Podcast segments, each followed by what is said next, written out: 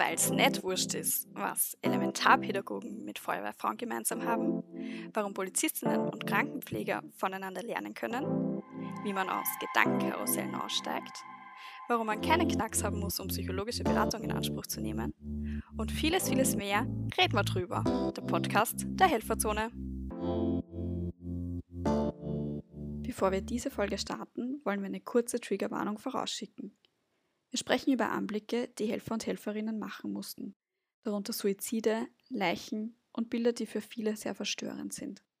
Sollten diese Themen für dich verstörend sein, hör dir diese Folge nicht an oder hör sie zumindest nicht alleine. Sollten diese Themen generell für dich belastend sein, sind die Berater und Beraterinnen der Helferzone gerne für dich da.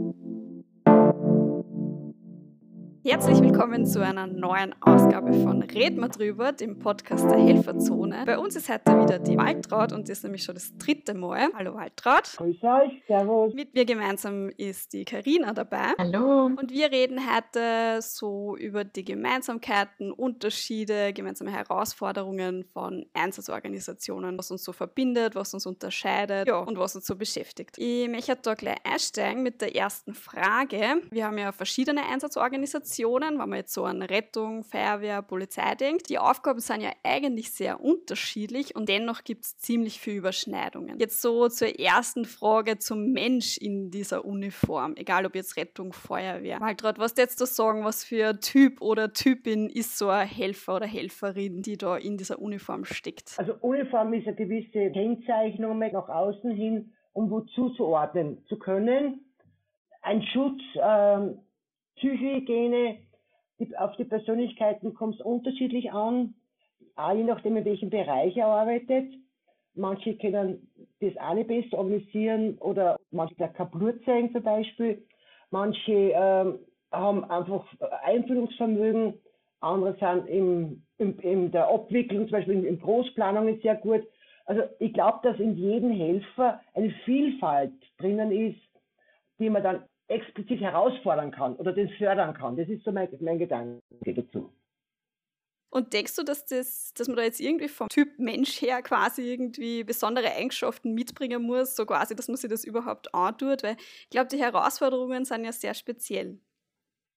Vom Mensch her, also die, die in eine große Schurkschachtel zu schmeißen, wäre nicht für mich denkbar, weil ich, ich brauche nur unsere Gemeinde anschauen. Da gibt es eben auch Feuerwehren, jeden Erchtler Feuerwehr das ist also die, die Mischung aus dem Volk, den ich sagen. Die Mischung aus dem Volk, was vielleicht immer doch ein, Anspann ist, ein soziales, gelerntes, soziale Kinderstube. Das war vielleicht einmal ein Gedanke, weil ich werde mal reinkommt ins Hinterland, die mehr halten die leider zusammen. Also ein soziales, ja, das, die soziale Kinderstube ist mal ist im, im freiwilligen Bereich. Im beruflichen Bereich, sprich Polizei oder Berufsfeuerwehr, ist natürlich die die fachliche, technische Ausbildung wiederum eine ganz andere, was man da auch Wert drauf legen muss. Die bei uns ja eigentlich erst in der Ausbildung kommt. Und du musst ja schon, als Polizist musst du schon einen, einen, einen Durchlauf machen, dass du überhaupt in die Schule kommst. Also, dass du es annehmen kannst. Mhm. Und du hast jetzt angesprochen, die Zusammenarbeit, die funktioniert da auch gut. Ja. Wir haben ja beim letzten Podcast über eine Krisenintervention ja. gesprochen und jetzt würde ich vielleicht von der Krisenintervention auch in Richtung Katastrophenhilfsdienst einmal fragen wollen, was ist denn das Besondere ja. für dich in der Zusammenarbeit im Katastrophenhilfsdienst? Also das Besondere daran ist, dass man auf einen Schlag, wenn der Alarm von irgendeiner Leitzentrale was rausgeht, auf einen Schlag äh, sehr viele Menschen schnell abrufen kann, mhm. die natürlich eine gewisse Anlaufzeit haben, äh, also Bereitstellungsraumzeit brauchen auch, sich mobil zu machen und die ja dann wirklich aus, aus großen Bereichen herangezogen werden. Äh, das Besondere daran ist, dass, wenn der Alarm rausgeht, muss registriert werden, wann wer wie lange Zeit hat. Und da muss man von, der Führungskraft einmal ein Zeitplan erstellt werden, wie lange könnte es denn dauern.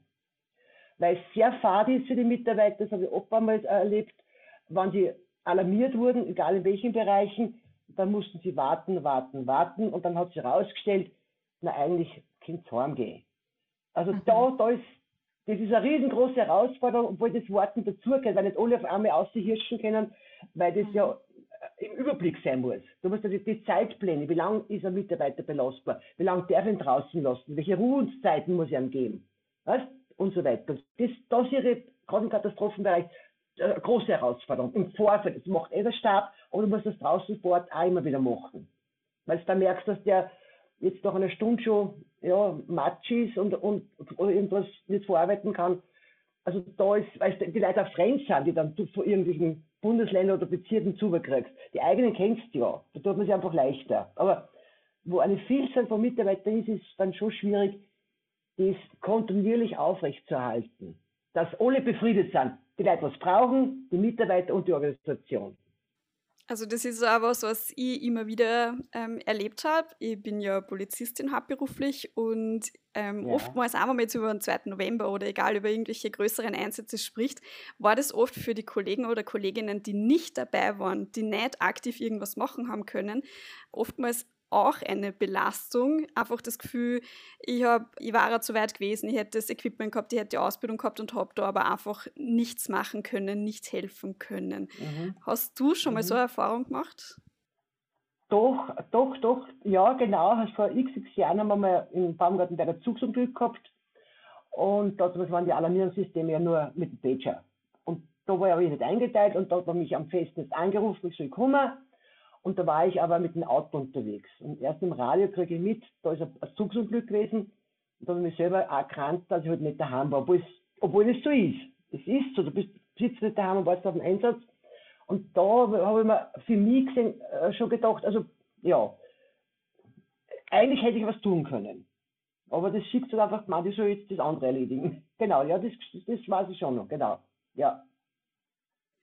Ja, voll. Ähm, genau solche Situationen habe ich gemeint. Und nur wenn wir jetzt nur mal kurz ja. zurückspringen, du hast das schon angesprochen, gerade Rettung und Feuerwehr leben ja von Freiwilligkeit. Wie siehst du das? Was ist Freiwilligkeit so für dich, beziehungsweise gerade jetzt in äh, Kombination oder in der Verbindung mit Einsatzorganisationen? Ja, ein wichtiges Thema, oder? Ja, das ist also das absolute, also man, mir Rotes Kreuz und die Feuerwehren, also aus den Berufsfeuerwehren, wir leben ja von den Freiwilligen. Wir leben von den Freiwilligen. Das ist ein riesengroßes Thema. Da musst du immer schauen, auch untereinander, dass das harmonisch abgeht. Wobei einsatzbezogen in der Fachlichkeit werden wir voll ernst genommen, auch von der Polizei oder auch von manchen Berufsfeuerwehren. Also da ist das, das, die Ausbildung, das Wissen, spiegelt auf, auf der gleichen Linie ab. Da hat man nicht das Gefühl, dass irgendwie ein Unterschied gespielt wird, äh, weil der Herr Polizist jetzt ja so eine gute Ausbildung hat und vielleicht auch Zusatzausbildung und wir sind halt nur in Kursen ausgebildet worden. Also das, da habe ich hohen Respekt, dass mich uns also annehmen, dass wir das erkennen, auch wenn es in der Freizeit ist. Das ist so, ja. Absolut, jetzt aus dem beruflichen Kontext heraus, wir sind immer froh, wenn die Rettung kommt und auch selbst wenn wir ähm, Sanitäter, Sanitäterinnen dabei haben, wir haben dann einfach andere Aufgaben am Einsatzort und ähm, sind immer sehr dankbar und für uns macht es auch sehr, sehr wenig Unterschied, ob da jetzt die Berufsrettung kommt, also ich spreche jetzt von Wien, oder andere ähm, Organisationen wie das Rote Kreuz oder ähm, Samariterbund oder wer immer, also die vier für Wien, da gibt es ja verschiedene Organisationen. Ja. Für uns ist das ganz egal, wer da kommt und für uns ist da überhaupt nicht die Frage dahinter, macht man das jetzt freiwillig oder nicht. Im Gegenteil, für mich ist das ähm, einfach beachtlich, also ich weiß, aus beruflichen Gründen, was man da so sieht, mit welchen Herausforderungen man konfrontiert wird. Mm, wenn Menschen das freiwillig machen, wenn Menschen das einfach aus Zivilcourage heraus machen, dann finde ich das einfach sehr beachtlich. Und umso beachtlicher ja. finde ich, dass dieses ganze System eigentlich auf dem gestützt ist und finde das alles andere selbstverständlich, dass das immer nur so aufrechterhalten wird in Österreich. Also wenn das, wenn das Fahrzeug kommt, weiß der Bürger oder die Organisation ja nicht, ob da nicht eher beruflicher drauf sitzt, weißt? Also die Qualität der Ausbildung ist zwischen Freiwilligen und Beruflichen genau die gleiche Ebene. Nur der Berufliche kriegt in all den Jahren viel mehr Einsatzerfahrung mit. Aber wenn die Rettung kommt, da steigen zwar aus, weiß man nicht, sind es Berufliche oder sind es Ehrenamtliche. Also bei uns 91 Prozent oder 80 Prozent sind wir Ehrenamtliche, ja. Aber so in einer Stadt gibt es auch so viele Freiwillige und die haben den gleichen Wissensstand äh, Grundausbildung, auch die Zertifizierungen müssen es dann machen. Äh, ja, genau. Absolut. Auch, du kennst ja dann auch nicht den Unterschied zwischen fertig ausgebildeten Sanitäter oder Zivildiener oder jemandem, der gerade in der Ausbildung steckt. Ich glaube, so oft kommt es ja gar nicht nur auf die Ausbildung an, sondern auch eben um das, auf das persönliche Engagement und dass der einfach dort hilft an der Einsatzorganisation und an der Einsatzörtlichkeit und dort eben sein Bestes gibt. Genau, richtig. Auf, da kommt es auf die Persönlichkeit drauf an, dass er sich mal auch was sagen lässt, möglicherweise auch von einem Polizist oder von einem Feuerwehr, weil das muss ich einhalten und dann das eigene Wissen so abrufen kannst, dass du mich auch staunfest bleibst und die Arbeit machst. Aber da, das macht man auch so. Das, ja. Gerade bei größeren Einsätzen und ja, Großschadensereignissen arbeiten ja dann auch immer sehr viele Einsatzorganisationen zusammen. Was ist da für dich vor Ort, wenn du da vor Ort bist, immer ganz wichtig in der ja, Koordination, Zusammenarbeit mit den anderen Einsatzorganisationen? Und was sind vielleicht da die Herausforderungen, die du dabei siehst? Also ist mal äh, bezogen auf die Leitung der Einsatzorganisation draußen, also da gibt es ja das, das Wörtchen die Wagenburg. Das hat, da hast also mhm. immer die Einsatzorganisationen, die arbeiten in einem kleinen Kreis zusammen, die Führungskräfte, und dann mhm. müssen diese Aufträge, die, die, die drei, bei uns haben, haben wir drei, Feuerwehr, Polizei und Rotes Kreuz, was die sich ausmachen, das muss dann sternförmig hinausgehen an den Mitarbeiter. Da ist es wichtig, dass die Mitarbeiter dann die Disziplin haben, das umzusetzen, was man jetzt gerade, was die Führungskräfte, die drei dort ausgemacht haben. Also da ist auch, einen Überblick zu haben, dann wird es eh jetzt so, wie wir das ausgemacht haben. Also das Segment macht der, der Segment macht der, der geht man dort nicht aus, aus der Mötze zurück und sagt, du, ich kann jetzt nicht oder ich muss auf Toiletten oder sonst irgendwas. Aber der muss auf seinem also Arbeitsplatz im Feld außen das durchziehen, was er auch geschafft hat. Und ausmachen dann ist in der Wagenburg. Und da kommuniziert man ja immer wieder mit diesen drei Führungskräften, also mit den Führungskräften miteinander. Und orientiert sie und sagt, ja, das ist dazugekommen, das ist weniger geworden, das ist leichter und da brauchen wir noch irgendwas. Also einerseits Übersicht, Zusammenarbeit und auch bei den Mitarbeitern dann Disziplin habe ich jetzt daraus gehört, wirklich die Dinge so ja, umzusetzen, absolut, wie sie absolut, gefordert ja, sind. Ja, also, ja. ja, absolut. Ja, das ist, ja. man ist viel Fremde dabei sind, gerade bei Großgeschichten, da muss man sich schon immer wieder vergewissen, weil man die Leute ja nicht kennt, weißt da, ob das auch wirklich so ist. Da gibt man meistens auf eine gewisse Sequenz, gibt man so einen einen Leiter für diese Sequenz dorthin und der kontrolliert dann wieder diesen Bereich. Weißt? So. Ich glaube, man hat sich ja zwischen den Einzelorganisationen in den letzten Jahren so auf eine gemeinsame Sprache geeinigt oder man versucht sie da ja, immer weiter richtig. anzugleichen, ja. auch in der Stabsarbeit. Wie hast du das? Du ja. hast ja doch schon einen großen Erfahrungsschatz. Wie hast du das so in der Entwicklung erlebt? Ach Gott, wie wir das erlebt. Von, also ich habe auch nur erlebt, schon auch, dass gewisse Einsatzorganisationen außer keinen Stopp gehabt haben. Da war ein Beamter am Telefon und der hat dann das da äh, gemanagt. Also die, die Stabsarbeit ist erst, glaube ich, die letzten 20 Jahre so wirklich in, in Schwung gekommen. Auch bei der Behörde, macht, also bei Gemeinden, bei Bezirkshauptmannschaften macht man den Stab, weil man, weil so viel drauf hängt, äh, dass nur immer eine Person einen Teil machen kann. Stabsarbeit ist sehr förderlich, weil man untereinander sieht, also weil man ja plakativ meistens aufmacht auf Charts oder mit, den, mit einem Dokument, Dokument, also Digicard zum Beispiel ist ja, wo man wirklich alles niederschreiben muss, nämlich auch um Sicherheit zu haben, wenn was wäre. Aber diese großen Plakate, diese Charts, die sind unumgänglich, weil da kann jeder draufschauen und sieht, das ist jetzt gemacht und das steht auch oder das ist abgehakt. Also die Entwicklung, sage ich, ist von einem Mini Cooper zur Mercedes geworden in der Stabsarbeit.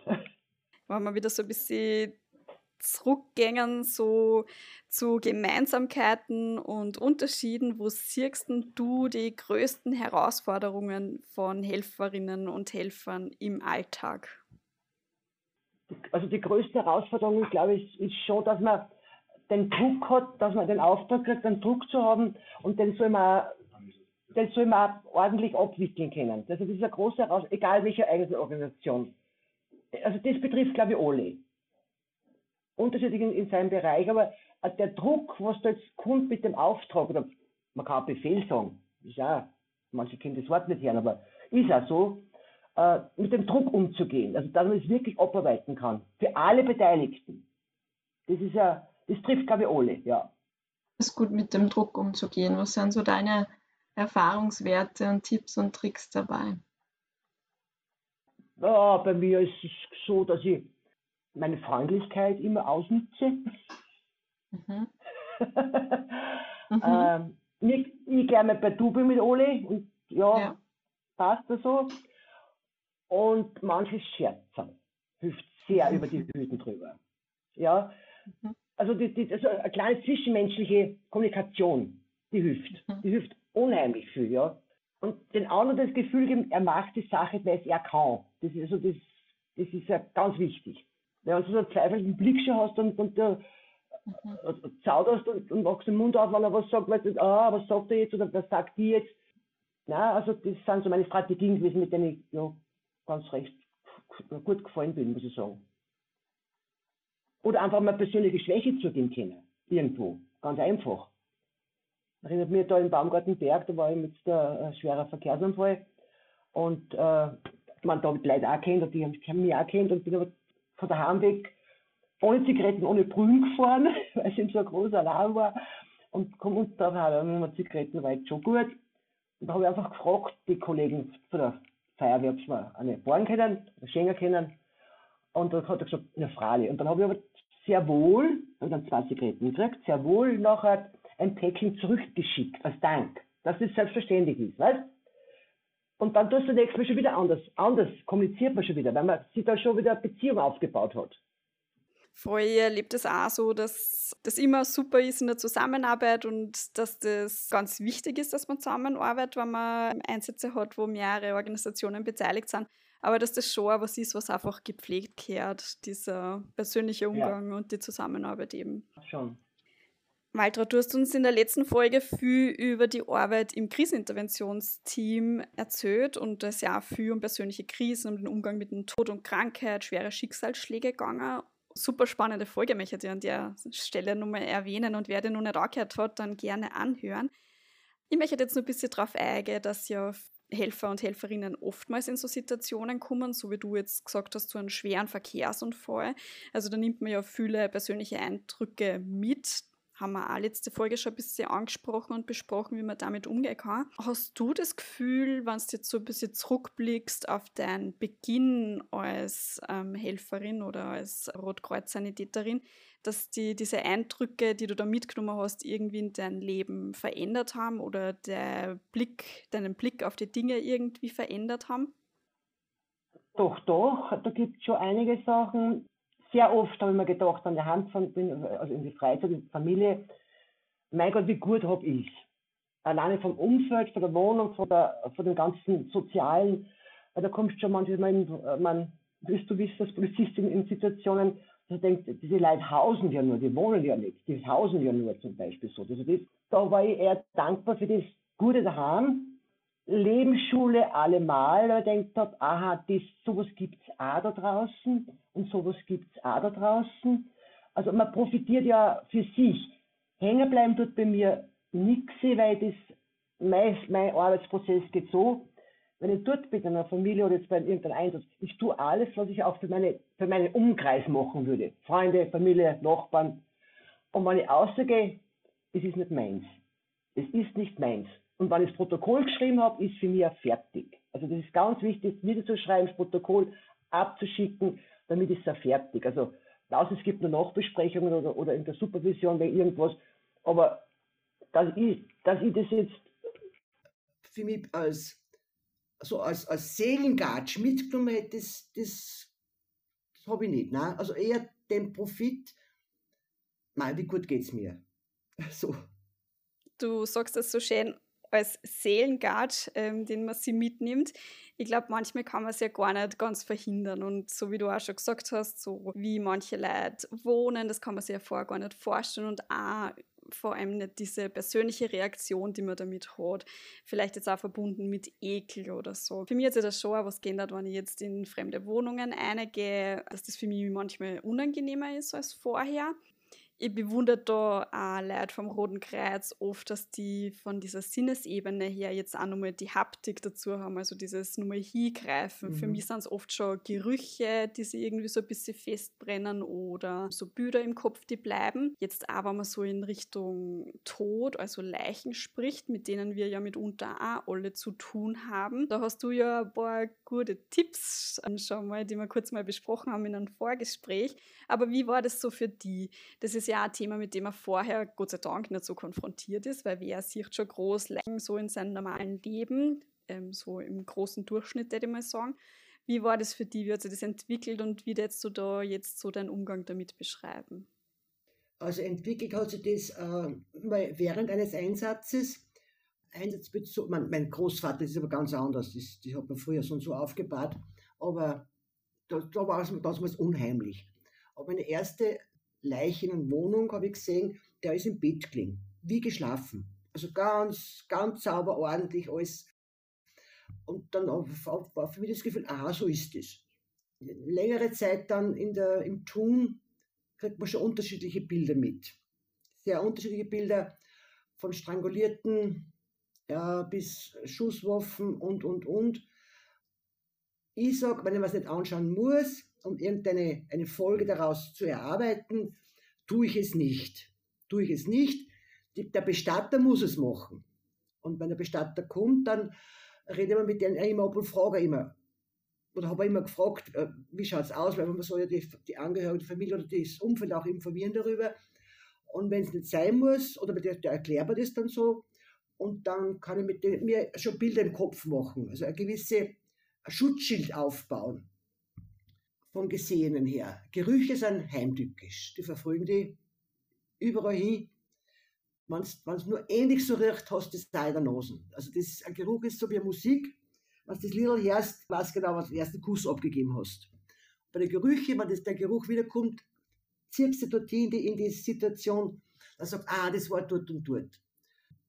Man kann umgehen damit, indem dass man mal erst das auch benennt, was er nicht stört. Das zu benennen ist einmal schon wichtig, dass man es artikuliert, außer sagt, unmittelbar nach dem Einsatz oder auch im Einsatz kann man auch zum Kollegen sagen, da, da stinkt es jetzt gescheit. Also auch so, dass die anderen nicht hören, mit Sicherheit.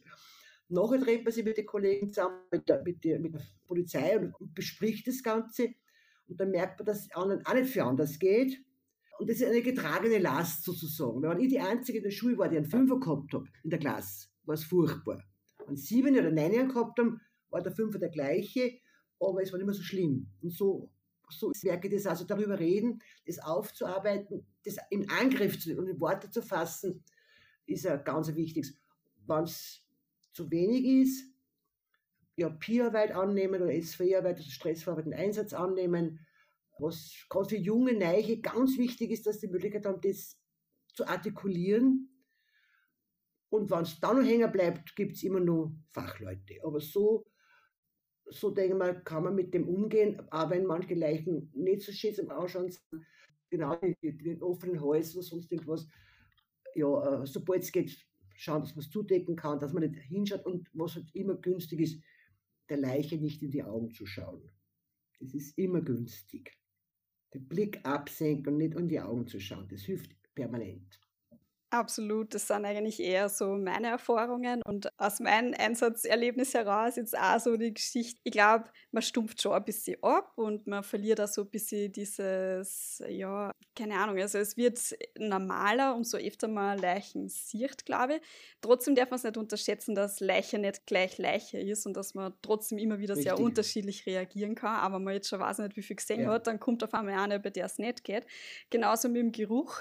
So wie du es gesagt hast, wenn das nur sehr ähnlich ist im Alltag, dann hat man sofort wieder in der Nase. Und für mich war das eine, die sehr ähnlich einem Lebensmittel gerochen hat. Und wenn der Kollege jetzt zuhört, mhm. weiß es ganz genau, um was es geht.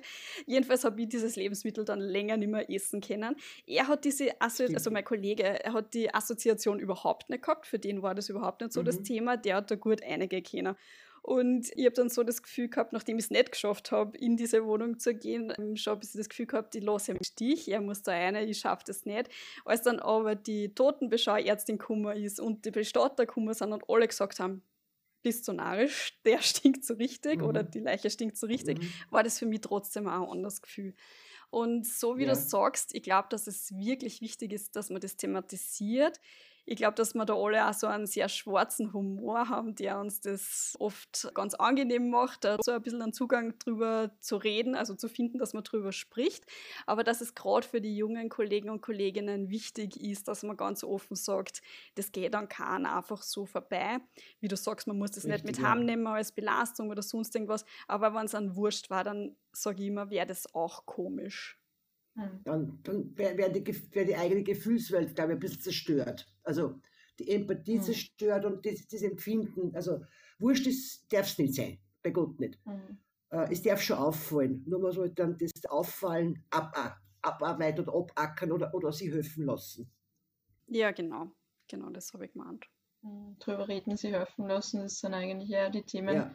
mit denen wir immer wieder zu tun haben und das wir auch immer wieder hervorheben wollen, dass das ganz normal ist und ganz natürlich ist, dass man darüber reden muss ja, und auch darüber reden möchte. Jetzt haben wir noch ein ähm, letztes Thema und eine letzte Frage, die wir dir gerne stellen würden, und zwar zum Thema Aggressionen. Ähm, ist ja leider ein nicht zu unterschätzendes Thema, das Thema Aggression, das auch gegen Helferinnen und Helfer immer wieder auftritt. Wie ist es bei dir? Musstest du schon damit Erfahrungen machen? Wie ging es dir damit und was kannst du unseren Hörerinnen und Hörern da mitgeben? Ja, ich habe äh, bei ein, einem der Hochwässer ich schon Erfahrung gemacht damit und zwar mit einem mir vom Gesicht der bekannten Ehepaar. Die sind im gekommen zu unserer Einsatzzentrale, die in der freien Luft draußen war und haben gesagt, das und das und das und das und das und das, äh, aber schon mit einer, mit einer Rage, so richtig mit einer Rage, gell? Und das war jetzt auch unpassend im Moment, weil es da gerade eingebrochen sind, wie wir was anderes gearbeitet also weil wir ein anderes Gespräch gehabt haben, waren ziemlich geladen, ziemlich geladen. Und ich habe das zwar dann aufgenommen, was sie, was sie, welche Bedürfnisse sie gehabt haben, welche Anforderungen sie gehabt hätten. Und dann sind sie so richtig laut und bass waren. Also richtig so, so, ja. Äh, nicht körperlich, sondern verbal. Und das war mir eigentlich dann viel. Man denkt, jetzt da wir eh alles, was geht, und weil die kommen her und platzen nur. Und dann habe ich gesagt, sie sollen heimfahren. sie sollen heimfahren und mit Ruhe lassen. Prompt eine halbe Stunde später war die Beschwerde auf der Bezirksstelle. Und wenn ich es heute sehe, denke ich mir so ganz leise, naja, so ganz, so ganz fest in die Füße steht es auch nicht. Also die, die verbale Aggressivität. Äh, Übergriffigkeit merkt man ganz schnell draußen, wo man auch in, in mhm. Form von, wie das positiv mahnt, dass die irgendwer, weil, weißt du jetzt gerade da, irgendwer, der, der kommt her und der puzzelt dir ab, ein ganz ein Fremder. Also, mhm. ist auch eine Form, das, das ist mir schon öfter passiert. Unsere Mitarbeiter sagen jetzt in jüngster Zeit, dass gerade mit der, mit der Corona-Geschichte auch beim Testen die Leute immer aggressiver werden. Es werden auch Sachen ausgedrückt, die man sich normalerweise nicht sagt. Da ist schon eine Hemmschwelle gebrochen bei manchen Leuten. Die, also ich fürchte fast, dass man, dass man sagt, der gute Ton ist jetzt ein bisschen latschert worden. Dass man, man mhm. sagt, okay, das, so muss ich mit den anderen nicht umgehen. Das, das hat dazu mhm. gerade die Kollegen, die draußen auf die Teststraßen sind, was die ja auch mitkriegen, so dass da, ja, weil es zu lang dauert, da werden sie gleich narrisch. Und der eine kommt im Winter mit den Schlapfen und Alter, weil es am kalt ist. Und das lässt sich aber dann beim Mitarbeiter aus. Weil der 0 oder 4 kann. Weil man, weißt so, so diese, ja, oder weil es vielleicht mit seinem selber nicht umgehen können. Und durch kommt dieser Stress und der Ärger und die Wut und der Erste, was draußen ist, kriegt es ab. Mhm. Aber so an und für sich die Schultern wirklich breit zu machen und eine, eine gewisse Autorität auszustreuen. Vielleicht sehr deutlich es nimmt schon viel leider die Courage weg, dass die das irgendwie aggressiv sind zu dir. Das, mhm. Also das Fest auf die Hinterfüße stellen und ja, erscheinen und nicht da sein. Das, das hilft mhm. schon sehr viel, ja. Erscheinen und Die Stimme vielleicht, da, die Deutlichkeit der Stimme, gerade bei der Polizei, wenn die sagen, zum Beispiel, nicht, sind jetzt ruhig, jetzt rede ich. Was, aber, nicht, sind sie ein bisschen ruhig, wenn mich das auch redet. Klarer Satz, nur ruhig war. So, also, das ist schon, da macht schon die Stimme, die Körperhaltung macht da schon viel aus. Und die, ja, die Vehemenz, einfach das Thema abzuarbeiten. Ja, herzlichen Dank für diese Tipps auch äh, für unsere Hörerinnen und Hörer da draußen. Und ja, jetzt haben wir vieles, vieles gesprochen über das Helfen, über das Reden. Und die Waltraud ist damit ja eh schon vertraut, dass wir am Ende unserer Podcasts immer wieder unseren Word-Rap haben. Das heißt, wir haben drei Sätze, die wir beginnen und die Waltraud wird die dann zu Ende führen. Steffi, magst du starten? Jawohl, ich starte mal. Waltraud, helfen ist für mich Selbstverständlichkeit im Alltag. Mir ist nicht wurscht, weil weil jeder was dazu beitragen kann und seine, seine Qualitäten umsetzen kann, wenn er es für sich denkt, ein Stück näher dem Guten. Und reden wir drüber, weil? Weil nur das Reden Leid zusammenbringt, denke ich mal. Ja, super. Vielen, vielen herzlichen Dank, dass du uns wieder so tolle Einblicke gegeben hast.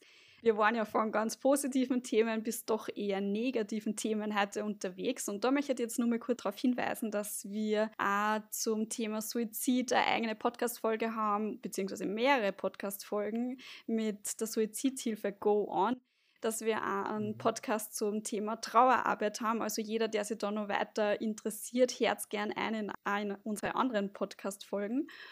Und ja, dann bleibt mir eh nicht viel zum Sagen als bis zum nächsten Mal. Eine Folge mit der Waltraud haben wir ja nur. Auf die freuen wir uns schon ganz besonders. Vielen herzlichen Dank, Waltraud. Gerne, bis bald. Bis bald.